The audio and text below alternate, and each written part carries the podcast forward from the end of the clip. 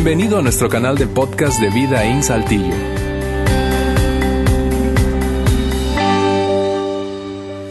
Bien, amigas, amigos, gracias por acompañarnos hoy aquí en Vida, especialmente si esta es tu primera ocasión visitándonos. Gracias por atender la invitación de quien te la extendió. Quizá viniste acompañando a Marcelo o a alguien más. Gracias, eh, estás en tu casa, queremos, y esta es nuestra meta, que te sientas cómodo, cómoda, y que al final de este, eh, de este programa, del mensaje de hoy, que forma parte del final del programa que hemos preparado, eh, salgas de aquí pensando, me gustaría regresar. Esa es nuestra meta. Queremos ahora mismo entregarte contenido útil y, hablando de eso, precisamente yo anticipaba la semana anterior el mensaje de hoy y te decía, si estuviste aquí el domingo anterior, que ese es un mensaje eh, atípico en el sentido de que normalmente, eh, comúnmente lo que ocurre aquí en vida, y si vienes a vida eh, desde hace un rato, lo sabes, tenemos bloques de eh, mensajes, varios domingos que empaquetamos y, entonces a lo largo de esos domingos hablamos de un gran tema dividido en varias secciones, a eso le llamamos series, pero en el caso del domingo de hoy es un mensaje suelto, único,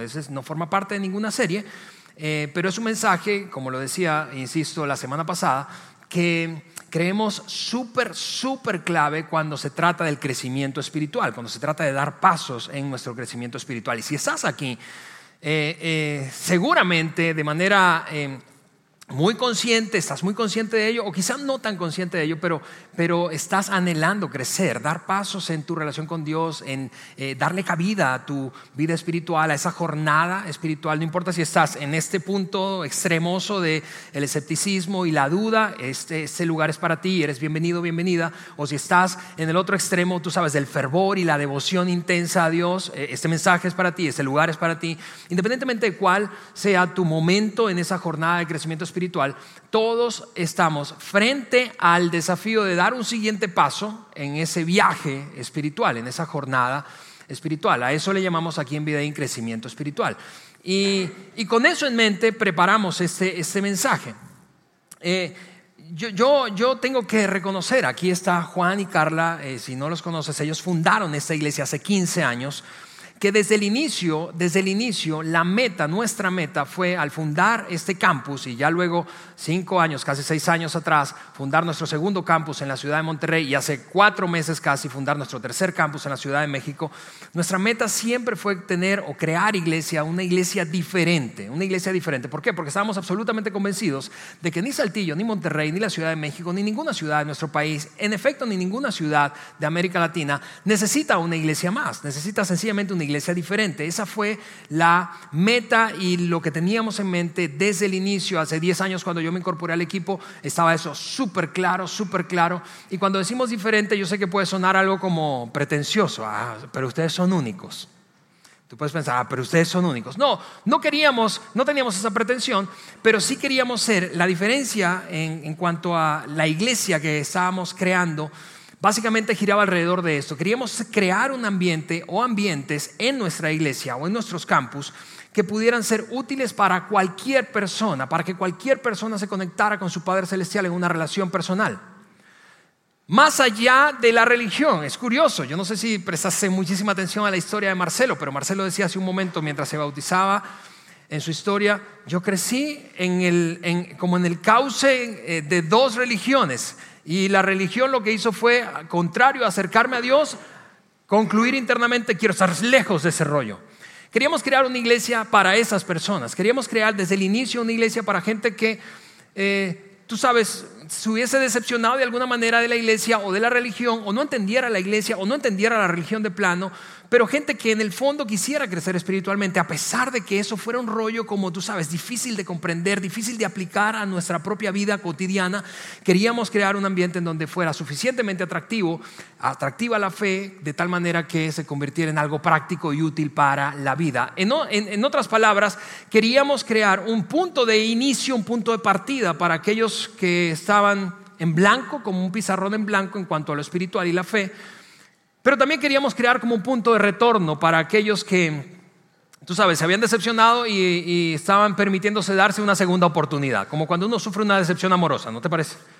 Tú sabes, te rompieron el corazón y tú dices, todos los hombres son lo mismo. Son igualitos esos desgraciados. de qué habla esa declaración? Sin duda de la experiencia dolorosa, sin duda del tipo desgraciado que te partió el corazón, ¿verdad? Eh, eh, y siempre le echamos la culpa a los hombres, porque las mujeres son unas santas.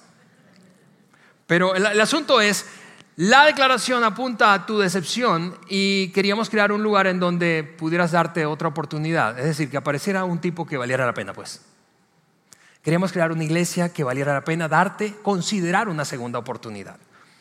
Pero al mismo tiempo que eso, y estos años de experiencia nos lo han confirmado. Ya después de 15 años, te decía, tres campus, un poco más de 2.000 personas congregándose cada fin de semana en suma en nuestros tres campus. Eh, eh, hemos, hemos, hemos aprendido eso. No solo queremos ser una gran iglesia, una iglesia de punto de partida y punto de retorno para cada persona, sino que también queremos crear una comunidad auténtica, una comunidad auténtica, un lugar en donde, a pesar de que hay una multitud, ¿verdad? No pases desapercibido, porque es fácil pasar desapercibido en las multitudes y por lo tanto no desarrollar una conexión significativa con otros. Queremos crear una comunidad auténtica y queríamos que todos, todos, todos, todos, absolutamente todos, lo experimentaran. Y ese es nuestro deseo y sigue siendo nuestra meta. Por eso es que tú nos has escuchado aquí con muchísima frecuencia utilizar esa frase. Lo he dicho yo un montón de veces, o has escuchado escuchado a Juan cuando está en ese lugar, o a Luis, o a cualquier persona en ese lugar, en otros ambientes, pero eh, has escuchado una frase como esta, los círculos son mejores que las filas. Los círculos son mejores que las filas. ¿Y a qué nos referimos con eso? Ahora mismo tú estás acomodado en filas, es decir, es, un auditorio.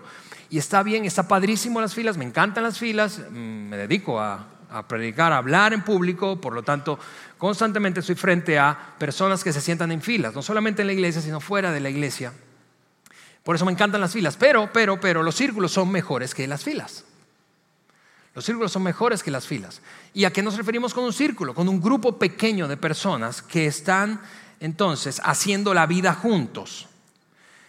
Y por eso desde el principio hemos estado constantemente encontrando cuál es la mejor manera, cuál es la mejor manera de que nosotros no solamente estemos sentados en filas, sino que eventualmente podamos experimentar comunidad en un círculo o lo que llamamos aquí en Vidaín un grupo pequeño. Hemos creado eso desde los ambientes de niños, desde Wambaland, desde ambientes de kinder. Luego en primaria también. Hay un ambiente grande, pero luego hay una oportunidad para sentarse en tapetes y hay un pequeño círculo para que ellos puedan fortalecer el crecimiento o el principio que están recibiendo. Y hemos creado en cuanto a adultos grupos pequeños a los cuales llamamos grupos de vida. ¿Y por qué creemos que los círculos son mejores que las filas? Porque hay cosas que pasan en los círculos que no pueden pasar en las filas. Antes de decirte cuáles esas cosas, yo quiero, para asegurarme, y como un ejercicio, tú sabes, pocas veces hacemos eso, pero yo quiero que repitas esa frase conmigo. Yo voy a decir la primera y tú la segunda, ¿está bien? Yo voy a decir los círculos son y tú vas a decir mejores que las filas. Los círculos son. Eso fue buen ensayo. A ver, otra vez. Los círculos son.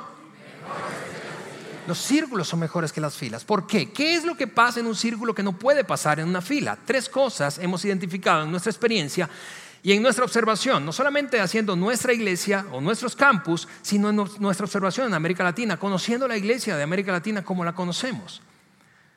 En un círculo ocurre un sentido, se desarrolla un sentido de pertenencia. No puedes desarrollar sentido de pertenencia solo en una, sentados en filas. Es decir, tú vas a llegar aquí y, vas a salir probablemente ni siquiera, solo por amabilidad y, el cliché normal, ¿verdad? Eh, educacional, ¿verdad?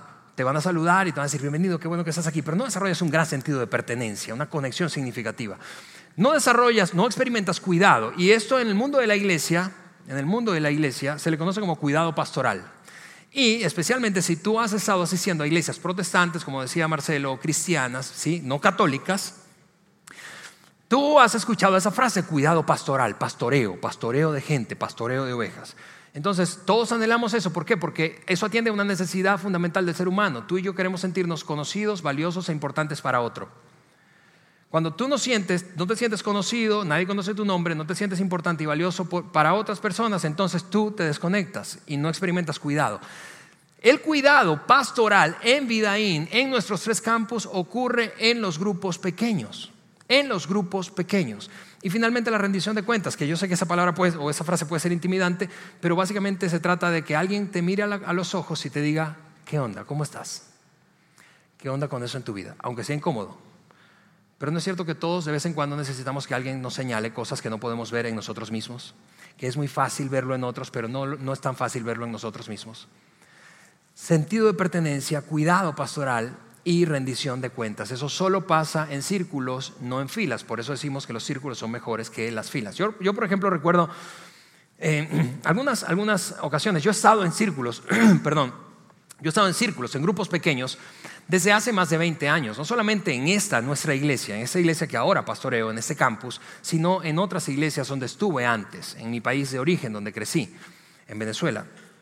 Y esas, te voy a contar algunas experiencias que he visto. Por ejemplo, yo recuerdo el caso de un matrimonio que estaba en un grupo de vida al que yo pertenecía junto a Eliana, mi esposa, y ellos estaban enfrentando muchísimos problemas, muchísimos problemas, pero a punto de divorcio, a punto de divorcio, crisis gruesas. Y honestamente, fue precisamente el acompañamiento de esas cinco o seis parejas que estábamos allí en ese grupo con ellos lo que los hizo mantenerse y no renunciar y soltar todo y mandar al otro por un tubo. Y al otro con el paquete que eso significaba. Y el drama que eso implica. La separación y el divorcio es un drama y quienes han vivido esa terrible experiencia lo saben. Y sobre todo cuando hay hijos en el medio. Y, fue, fue luego a la distancia que ellos voltearon y, lograron reconocer, ¿sabes qué? No nos divorciamos por ustedes. ¿Qué, estaban diciendo? No, por, no debido a nosotros, sino por, esa conexión significativa y el cuidado y acompañamiento y la rendición de cuentas que había en ese grupo de amigos, casados que estábamos haciendo la vida juntos, creciendo juntos.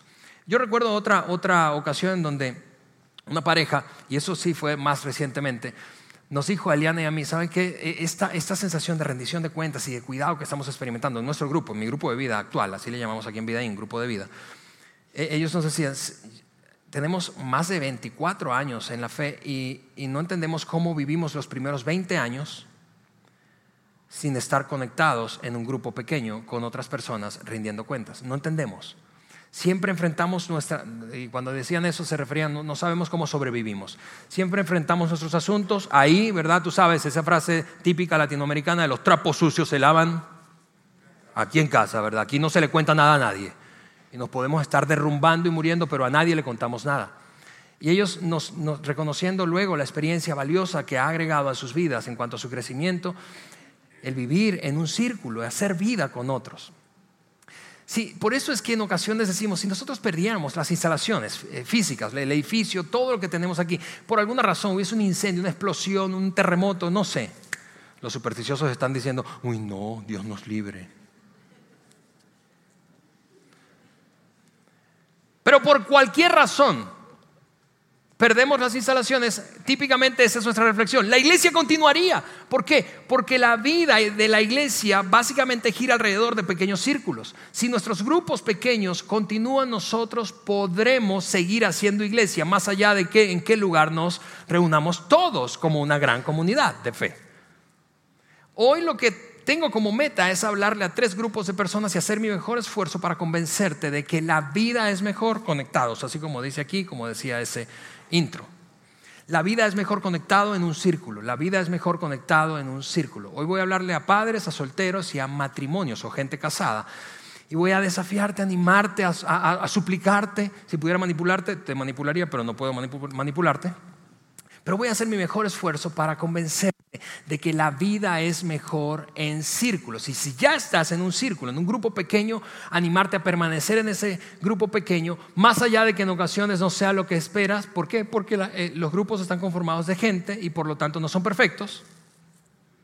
Voy a repetirte eso. Los grupos están conformados de gente, por lo tanto no son perfectos. Hay gente ahí que te saca de onda. Y a mí también. Y tú sacas de onda a otros y yo también. Pero más allá de eso, quiero animarte a permanecer si estás en un grupo pequeño. Y si no estás, si no has vivido la experiencia de un grupo pequeño, quiero animarte a dar ese paso. Porque es clave en tu proceso de crecimiento espiritual, pero en general en la vida, emocional, relacional, incluso físicamente.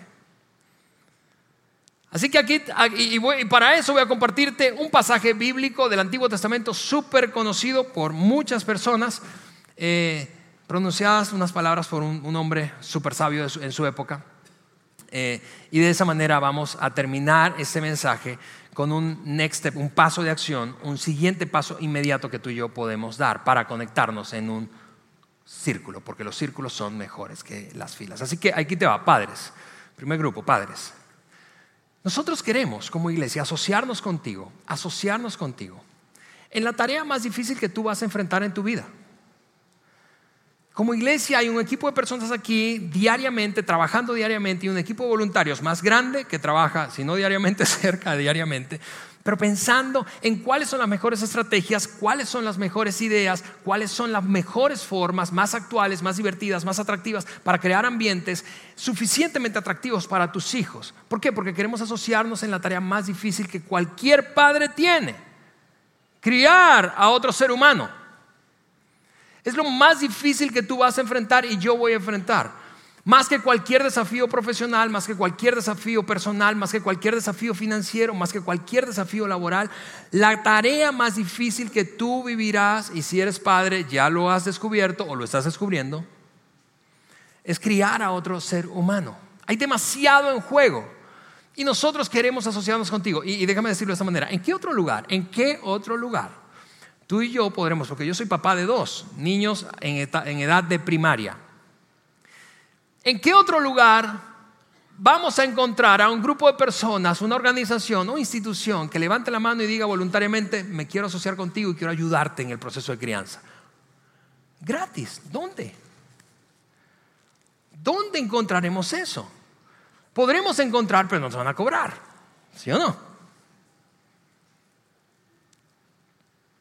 Y cuando digo gratis, claro que es gratis, pero no es gratis. ¿Por qué? Porque debido a la generosidad de la inmensa mayoría de ustedes es que podemos destinar recursos para crear esos ambientes suficientemente atractivos, relevantes para nuestros hijos. Y, lo que quiero decirte es que lo que ocurre allá, lo que ocurre allá es tan poderoso o más poderoso que lo que ocurre aquí. Cuando digo allá me refiero al auditorio en el que están, o los auditorios en donde están tus hijos versus lo que ocurre aquí, que estamos los adultos. Allá es una fiesta, allá es increíblemente atractivo, divertido. Allá tenemos un equipo constantemente siendo capacitado de líderes, de grupos pequeños que se sientan en un pequeño tapete para compartir principios y reforzar principios que tú anhelas y yo anhelo que nuestros hijos tengan. Por eso, no dejes, y tú me has escuchado decir esto y se lo he dicho muchas veces a la gente que, con la que he tenido la oportunidad de compartir, que son padres y especialmente con quienes he hecho la vida en círculos, en grupos pequeños. No dejes de llevar a tus hijos a la iglesia. No los dejes de llevar. Hazlo ya, hazlo ya. No lo hagas después. ¿Por qué? Porque mira, es muy triste cuando, cuando una pareja, un papá, una mamá, ambos o uno de ellos que es soltero y está criando a un hijo adolescente, se acerca con nosotros y nos dice, hey, escuché que tienen unos, unos, ambientes de chavos, de jóvenes ahí muy padres, ¿puedo llevar a mi hijo? ¿Y cuántos años tiene? 17 yo, quiero decirte, siempre con amabilidad le decimos, claro que sí, puedes traerlo. Pero secretamente estamos pensando, pero hubiese, mejor, hubiese sido mejor que lo trajeras a los seis. No a los 17. Sencillamente, ¿por qué? Porque traer a un hijo a los 17 te da muy poco margen para reforzar los principios que tú y yo anhelamos que nuestros hijos tengan en su corazón. En cambio, si tú traes un hijo de 6, ¡uh! la ventana es más grande. ¿Sí o no? Por eso es que te animo a llevar a tus hijos a una iglesia que ellos disfruten y les guste, no a una iglesia que ellos terminen pensando o que te des cuenta que como que sin darse cuenta están enseñando a, nuestros, a tus hijos o a mis hijos a odiar la iglesia. Porque si llevamos a nuestros hijos, no importa si es la iglesia que nos gusta, si es la denominación en la que crecí, si el vato predica muy bien y a ti te gusta como papá, te gusta más que el pelón y está bien, eso está perfectamente bien. Pero si no le gusta a tus hijos, sino que en cambio inconscientemente están enseñándolo a odiar la iglesia, ¿qué es lo que va a terminar pasando? Van a odiar la iglesia.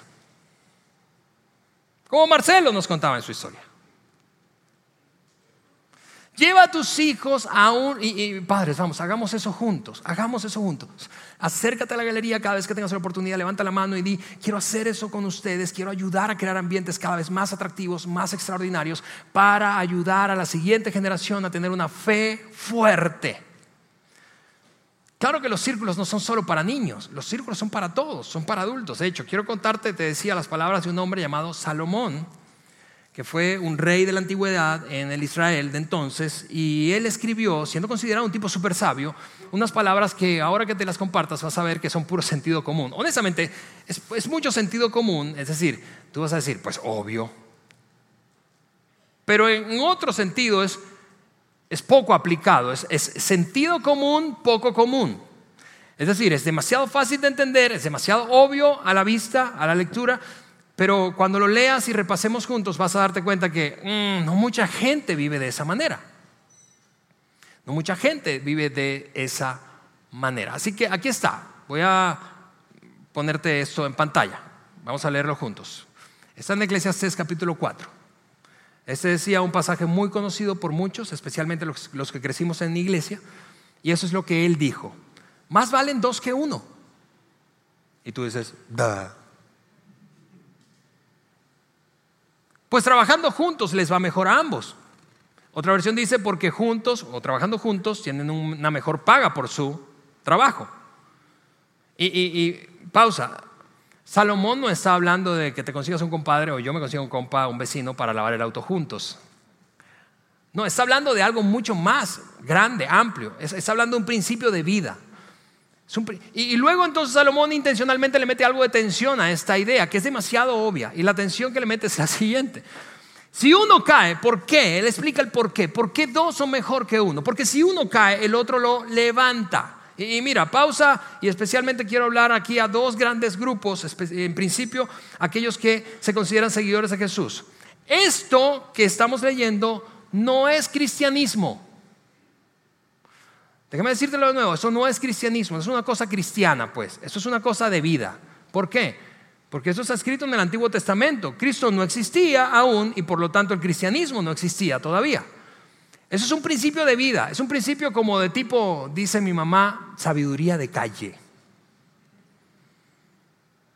Esto cualquier, y, y, ahora entonces me dirijo a ti, si tú no te consideras un seguidor de Jesús, esto está buenísimo porque eso no tiene nada que ver con cristianismo. Eso puedes aplicarlo incluso sin ser seguidor de Jesús y tiene todo el sentido del mundo. Cuando lees eso, no es cierto que tú dices, independientemente de tu trasfondo religioso, dices, pues la verdad, la neta sí. Es, es demasiado obvio, así es la cosa. Es mejor dos que uno porque si uno cae, el otro lo levanta. Y continúa entonces Salomón diciendo, en cambio, en cambio o en contraste, al que está solo le va muy mal. ¿Por qué? Cuando cae, le va muy mal cuando cae porque no hay nadie que lo ayude. Y yo sé que tú como yo has visto esa tragedia. ¿No es cierto que tú has visto esa tragedia? ¿Has visto gente que cae y está sola? Y eso es una tragedia. ¿No es cierto que has visto matrimonios caer y no tienen a nadie alrededor que les pueda acompañar, dar herramientas, consuelo, esperanza?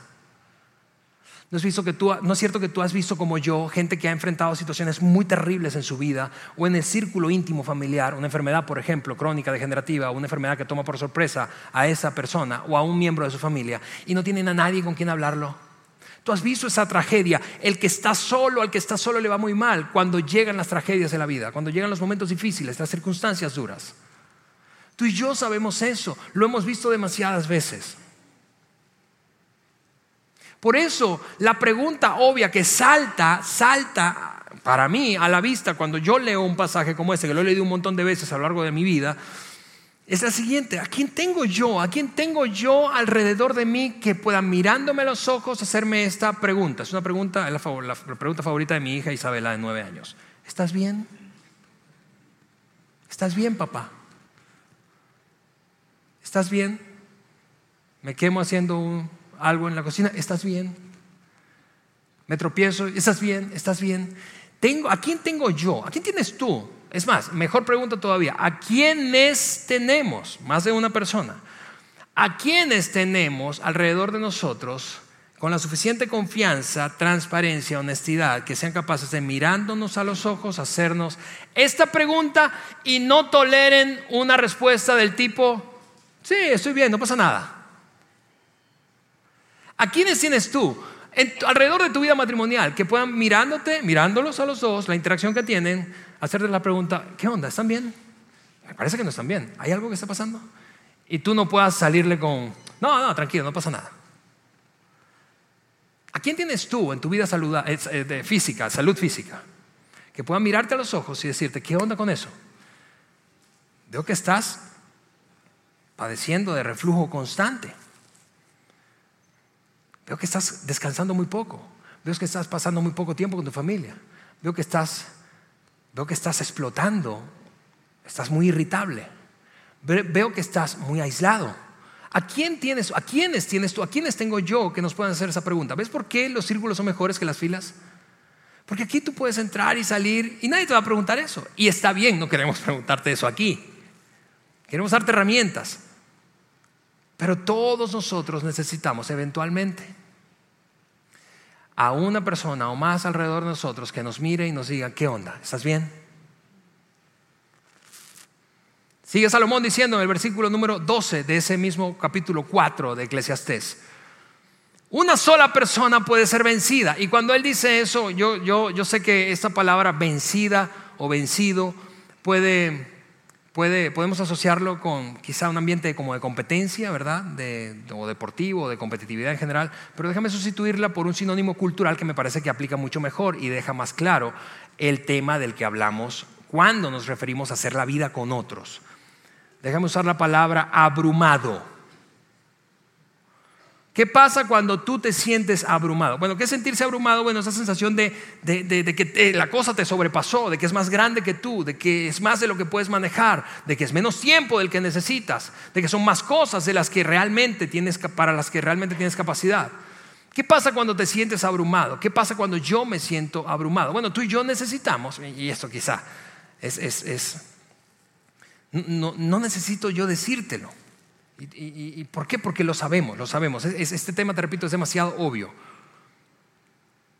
Pero mira lo que Salomón continúa diciendo, hablando de sentirnos abrumados o vencidos por una circunstancia. Vamos a regresar al versículo.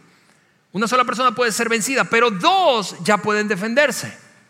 En otras palabras, hay momentos en tu vida y en mi vida en donde tú y yo estamos convencidos de que podemos. Pero te digo un secreto, no podemos. Hay momentos en donde yo digo, no, yo puedo, porque mi mamá me enseñó a ser machito. Pero luego de intentarlo un par de veces, dos, tres veces, me doy cuenta que no puedo. Pero no quiero reconocerlo, porque reconocerlo sería reconocer mi debilidad, ¿no es cierto? Salomón dice, hay momentos, hay momentos en donde crees que puedes, pero no puedes. Hay momentos en donde la circunstancia te sobrepasa, es más grande que tú, la piedra pesa más de lo que puedes realmente cargar. Hay momentos en donde necesitas levantar la mano y decir, ya, eh, honestamente, intenté lo que debía intentar y más y no se solucionó. Así que necesito la intervención de alguien más. Y fíjate que no estamos hablando de Dios. No estamos hablando de levantar la mano y decir, Dios mío, ayúdame. Porque eso yo creo, secretamente, no he hecho ninguna encuesta de eso, pero yo creo que todos hacemos eso. Incluso el más escéptico. Tú, seguramente has escuchado ese chiste del ateo que se sube al avión y cuando la cosa empieza a tambalearse y ya el, piloto declara, declara por el altavoz que va a haber un amerizaje porque se va a estrellar ese avión y va a caer en el mar, el tipo empieza a orar o a rezar como nunca en su vida. Porque los momentos difíciles de nuestra vida, esos en los que nos sentimos sobrepasados, no es cierto que tienen la capacidad de estrecharnos tanto, de apretarnos tanto, que aun cuando tú y yo no seamos personas religiosas, espirituales o muy devotas, miramos al cielo y decir, Señor, si tú existes, si realmente existes, ese es el momento de hacer algo. Somos buenos para eso, pero Salomón no está hablando de eso, Salomón está hablando de otro ser humano o de otros seres humanos. Porque fíjate que él agrega, dos ya pueden defenderse, pero mejor aún, tres, si tres unen fuerzas, ya no es más fácil o tan fácil derrotarlos. Un círculo es mejor que filas. Y vivir conectado con otros significativamente, una conexión significativa, relacionalmente hablando, una conexión significativa es demasiado poderosa cuando se trata de enfrentar los momentos más difíciles de nuestras vidas. Esto en algún sentido sabes cómo funciona y por eso el mensaje de hoy le hemos puesto como título círculos de prevención o círculos preventivos. Porque esto funciona como el ahorro de la jubilación o como una póliza de seguro de auto o de gastos médicos mayores o una póliza de vida. Tú no quieres que la, la, la, la, situación te pase, el desastre llegue a tu vida. No quieres que la tragedia llegue, no quieres que tener un accidente de tránsito, no quieres enfermarte, no quieres que nadie de tu familia se enferme. Pero cuando se enferma, tú, tú, no es cierto que tú y yo pensamos, uff, gracias Dios mío, menos mal que tengo el seguro. Ok, los círculos, los círculos funcionan como una póliza. Cuando pase eso que pasa, tú vas a querer tenerlo, vas a desear haberlo tenido. Y ahí está el poder de los círculos. Voy a ponerlo aquí en la pantalla. El poder de los círculos es ese. Es que yo nunca he conocido, yo, he conocido muchas personas rotas y en este oficio más, que tienen el corazón roto, por cualquiera sea la razón, por cualquiera sea la razón, por sus decisiones, por las decisiones de otros o por en general, porque la vida les, los agarró en curva. Pero lo que yo nunca he conocido es gente con el corazón roto que estando en una relación significativa con otros, en un círculo, se quede roto. Yo no conozco gente así. Te repito, yo conozco mucha gente rota. Todos estamos rotos en algún sentido. Yo estoy roto, tú estás roto. Todos sufrimos por las decisiones propias o de otros o de las circunstancias de la vida, momentos en donde ah, nos doblamos y nos rompemos un poco. Pero lo que yo no conozco es gente que se rota y que conectada significativamente en un círculo se quede rota. En otras palabras, si tomáramos lo que acabamos de leer de, Salomón y lo pusiéramos en palabras contemporáneas, yo creo que más o menos se verían así. Me da lástima, diría Salomón. Honestamente, me da lástima la persona aislada.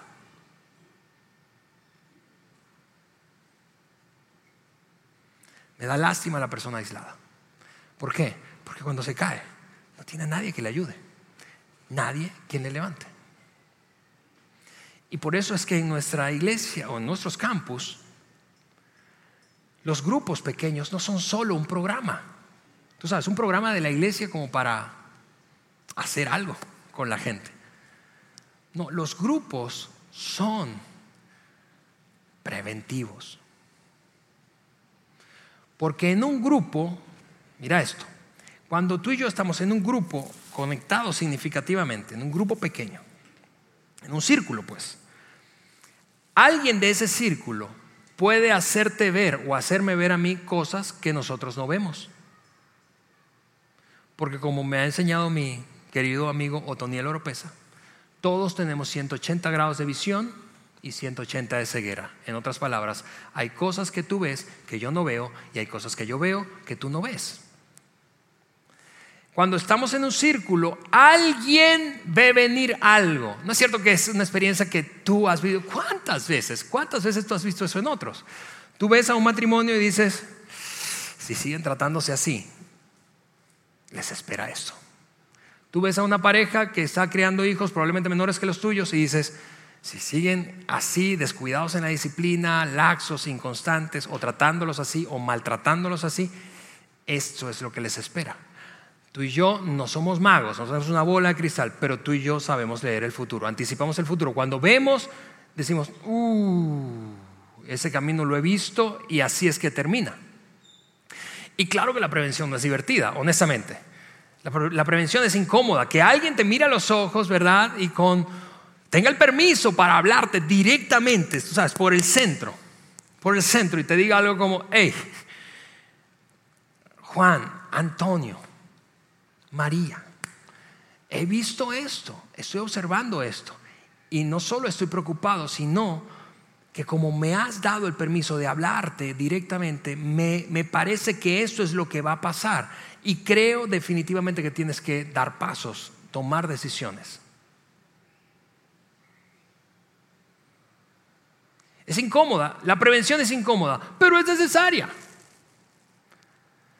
Es necesaria. Y si has estado en un régimen alimenticio, tú lo sabes. La dieta preventiva es, incómoda, es una pesadilla. yo, no, quiero esta dieta.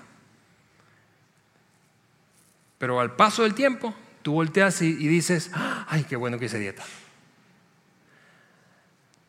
La dieta correctiva es peor todavía, ¿no es cierto? Cuando te da un infarto al miocardio y el médico te dice, Querido amigo, querida amiga, por si tenías dudas, Nunca más vas a poder comer y beber lo que has comido y bebido durante los últimos 20 años de tu vida. Ahí sí la consecuencia es mucho, mucho más dolorosa que la consecuencia de la prevención o que el dolor de la prevención. Solteros, decía el, otro grupo que quiero hablar, solteros. Mírame un momento, solteros. Si estás, si nunca te has casado o si estuviste casado y estás nuevamente soltero o soltera. Mírame. La libertad, especialmente los que no se han casado nunca, la libertad en la soltería es probablemente ese tesoro que más se disfruta. Tú haces lo que quieras, ya no vives con tus padres, gastas la lana en lo que quieres, llegas a la hora que quieras, no te gusta tu roomie, te cambias de roomie o te cambias de lugar. No te gusta tu trabajo, te cambias de trabajo. La libertad es, es probablemente de lo más valioso de la soltería, pero, pero la libertad trae consigo un gran asunto. ¿Y cuál es ese gran asunto? El asunto que trae consigo la libertad es que tú no estás obligado no te ves forzado, presionado a trabajar en tus asuntos, en esos asuntos que eventualmente te pasen factura en el futuro. Porque no le rindes, cuenta a nadie. Y los casados podrían decírtelo. Los casados que estamos aquí y alrededor de ti podrían decírtelo. Podrían decirte qué. Podrían decirte que realmente, realmente los problemas matrimoniales no existen. Lo que existe es gente soltera con problemas que se casa y se llevan sus rollos consigo al matrimonio y entonces ahí empieza el desbarajuste, ¿verdad? Y el desastre, y la tensión, y el dolor. Pero realmente no es un problema del matrimonio, es un problema de la soltería que no se trabajó. ¿Por qué? Porque no le rendías cuenta a nadie. Es como, mira esto, solteros, hombres, hombres solteros, que nunca, ahora viven fuera de casa y nunca se han casado. Si tú no estás rodeado de un grupo, un círculo, capaz de mirarte a los ojos, te repito, y con honestidad decirte, ¿qué onda con eso en tu vida? Eso no está bien. Eso te va a pasar factura, eso es lo que eh, te puede pasar, lo he visto con otro. ¿Por qué no estás perdonando? Si tú no tienes a nadie que te diga eso, si tú no tienes a nadie que, que, vea y, sea capaz de decirte respecto a tu comportamiento financiero, ¿qué onda? Es como, como si tú tuvieras mal aliento, te voy a poner aquí esta imagen, solteros, y como ya no vives con tu papá ni tu mamá, nadie te lo dice, porque tu mamá sí te lo decía, ¿no es cierto? Hombres, si tú tienes mal aliento, hombre soltero, si tú tienes mal aliento, un mal aliento crónico, nunca te vas a poder casar. Bueno, a menos que te encuentres con el símil, tu contraparte, pues, pero pues eso es otro tema. Pero nadie, ninguna mujer soltera, atractiva como la que tú quieres, inteligente como la que tú quieres, ¿verdad? Espiritual como la que tú quieres, va a tolerar ese problema de higiene bucal o estomacal en algunos casos. Pero tú no tienes a nadie que te lo diga. Tú como no tienes a nadie que te lo diga, nunca lo trabajas y te arrastras ese problema hasta el futuro. Mujeres, yo no, puedo, no voy a poner una imagen aquí para ustedes porque no hay manera de salir ganando si yo pongo una imagen mujeres solteras para ustedes. Además, mi esposa me regañaría. Pero el asunto es este, el asunto es este. Un grupo de vida es extraordinariamente poderoso para el futuro. Un círculo es extraordinariamente poderoso para el futuro. ¿Por qué? Te repito, porque los solteros, los solteros con problemas se casan porque no hubo nadie para ayudarles a lidiar con lo que sería un obstáculo más adelante en sus vidas de casados. No importa si era un problema físico, si era un asunto emocional, si era un asunto espiritual. No hubo nadie que se los dijera. No importa si era una fe raquítica, ¿verdad? Y, como no estuviste conectado significativamente, no, nadie te dijo, ¿sabes qué? Yo creo que necesitas desarrollar, crecer espiritualmente. Y los casados que estamos aquí, y, muchos de los casados que están hoy en el auditorio, viéndonos, escuchándonos, en cualquiera de nuestros campus, por, por cualquier medio, te dirían a ti, soltero, yo quisiera regresar el tiempo y estar en un círculo. ¿Sí o no? A ver, casados, hazme algún ruido si al menos el 50% de lo que les acabo de decir a los solteros tiene sentido. Ahora, casados, ven, te toca a ti. Porque ya le hablan a los padres y a los solteros. Cada matrimonio, amigos, eventualmente, cada matrimonio necesita un poco de apoyo ahora. Voy a repetir eso. Cada matrimonio, el tuyo y el mío, sin importar el estado, el tiempo, la calidad. Cada matrimonio necesita un poco de apoyo, un poco de apoyo ahora para evitar una intervención crítica después. Dicho de otra manera, si hoy tú y yo como casados nos conectamos en un círculo con otros matrimonios que están con el mismo plan y propósito, ¿qué es lo que ocurrirá? Bueno, no viviremos algunas cosas. ¿Por qué? Porque las pudimos evitar. Hay cosas que no tendrás que vivir, pues, si, si estás en un grupo. Y te repito, yo sé que la prevención es muy poco atractiva. Yo, lo entiendo. Lo poco atractivo que, que, es la prevención. La prevención es fastidiosa.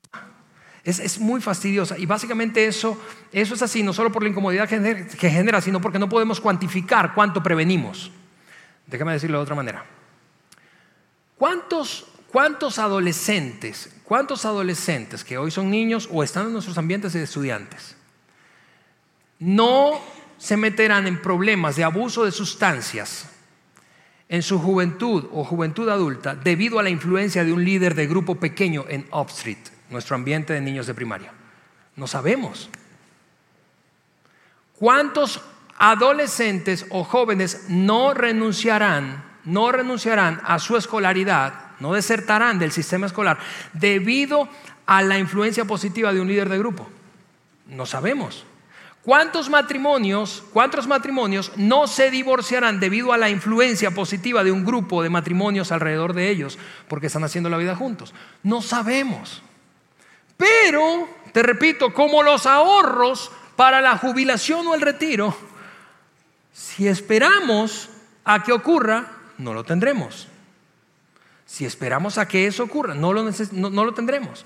Si esperamos, no lo tendremos cuando lo necesitamos. Por eso te decía la importancia y por eso mi gran esfuerzo de, hacer todo en mi posibilidad para animarte a dar un paso y conectarte en un grupo. Entonces no te imaginas las llamadas tan tristes que recibimos a nuestra iglesia, la cantidad de llamadas tristes que recibimos a nuestra iglesia cuando detrás o del otro lado del teléfono hay una persona, una mujer, un hombre, una familia contándonos una triste historia, una, tragedia personal que están viviendo y haciéndonos esta pregunta. ¿La iglesia nos puede ayudar? ¿La iglesia me puede ayudar?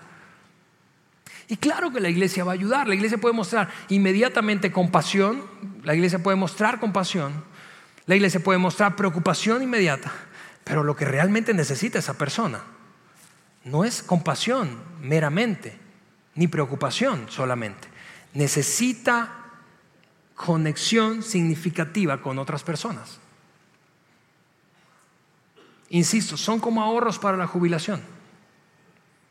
Ante la tragedia, tú, sí, está, bien esto, está súper padre, yo lo disfruto, escúchame, y yo también como tú, a veces con las canciones, algunas veces se me sale una lágrima y yo digo, aguanta, aguanta, Alejandro. Sí, porque son súper inspiradoras y, te tocan el corazón y, y la expresión de adorar a nuestro Padre Celestial aquí juntos es increíble. Pero lo que yo necesito realmente en una tragedia no es eso. Lo que yo necesito es conexión significativa. Es lo que, necesita, lo, que, lo que necesitamos mi esposa y yo hace dos años y medio, cuando ella enfrentó un diagnóstico de cáncer de mama y mi mamá al mismo tiempo estaba lidiando con un linfoma de no Hodgkin o de tipo no Hodgkins. Dos tipos de cáncer diferentes. Sí, estuvo súper. Claro que yo venía aquí y lloraba en las noches de alabanza, ni te imaginas. Sobre todo cuando no tenía participación, me quedaba allá atrás llorando como niño, diciéndole, Dios mío, haz algo. Pero lo que realmente necesitaba, Eliana y yo necesitamos en ese momento, fue una conexión significativa que afortunadamente teníamos en nuestro grupo pequeño. Gente que me conociera, que conociera a mi mamá, que pudiera involucrarse, que me pudiera decir, vamos, la vida continúa, que me pudiera en ocasiones decir, ven, quiero, quiero animarte, vamos a orar juntos. Gente que pudiera decirme, ¿sabes qué? Yo estoy allí para ti cuando tú no puedas llevar a tu mamá al hospital universitario de la Autónoma de Nuevo León para una sesión de quimioterapia. Eso es lo que yo necesitaba. Yo no necesitaba cantar otra canción más perrona, tú sabes Que venga el cantante, porque, es, porque desarrollamos esos hábitos. Uy, ojalá que hoy cante Ronnie. Uy, Dios mío, ojalá que hoy cante Jerry. Está bien todo eso y vamos a seguir esforzándonos para crear un gran ambiente de domingo. Pero lo que tú y yo necesitamos es otra cosa. Una gran iglesia no es suficiente. Y cuando digo una gran iglesia no es suficiente, digo esto, una gran iglesia, una iglesia numerosa, padrísima, con grandes ambientes, con, un programa bien pensado, con, puntual, con excelencia, con liderazgo, con diversión. eso está súper bien, pero eso no es suficiente. No es suficiente. Yo te insisto, yo vivo, vivo, vivo. Mi vida se trata de, en gran, en gran medida, de comunicar a audiencias que están en filas. Yo vivo, vivo haciendo eso. Pero los círculos son mejores. Los círculos son mejores. Y si todo lo que te acabo de decir no te convence, no es convincente, déjame decirte un par de cosas más y terminamos. Piensa en tus padres por un momento. no te hubiese, viendo la distancia, no te hubiese gustado que tus padres hubiesen estado en un grupo pequeño, en un círculo, para enfrentar los momentos más difíciles de sus vidas. ¿No te hubiese gustado eso? Quizás su matrimonio no hubiese terminado como terminó. Quizá los patrones de crianza que hoy reconoces que no son o no, no agregaron valor a tu vida, sino al contrario, te hicieron daño, no hubiesen hubiesen podido corregirlos a tiempo. Piensa en ti y en las decisiones y los momentos difíciles que has vivido en el pasado, solo, aislado o sola y aislada. Tú y yo tenemos la oportunidad, creo que de oro, de construir una iglesia extraordinaria, súper atractiva pero de al mismo tiempo asegurarnos de que vivamos en una comunidad auténtica. Queremos iglesias grandes, claro que sí, pero queremos al mismo tiempo una comunidad auténtica, en donde la gente pueda conectarse en pequeños círculos. Eso, déjame decirlo de esa forma, será, creo, que el mayor regalo que nosotros podamos darle a la siguiente generación. El mayor regalo. Y el next step, el paso siguiente, el paso siguiente que quiero que des es este, porque tenemos, tú, has escuchado quizás hasta ahora y dices, ok Alejandro, está bien, me convenciste, le entro. O al menos me hiciste dudar. Perfecto, le entro. ¿Qué necesito hacer? Ok, saliendo del auditorio, y si tú nos sigues a través del podcast o a través de la transmisión eh, y estás aquí, tienes que venirte acá para poder dar este siguiente paso. Pero incluso si estás en otro lugar y conectado con otra iglesia, porque hay mucha gente que nos sigue de otras iglesias y otras ciudades de América Latina, hazlo en tu comunidad local, en tu iglesia local.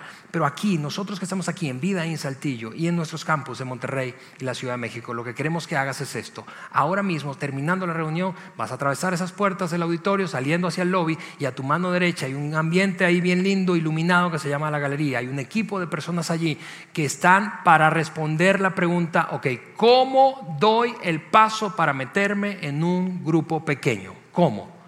¿Cómo? Tenemos un evento específico dentro de dos días, eso es el martes, para que llamamos Group Link, para que tú puedas conectarte en un grupo pequeño. Así que ese es el siguiente paso.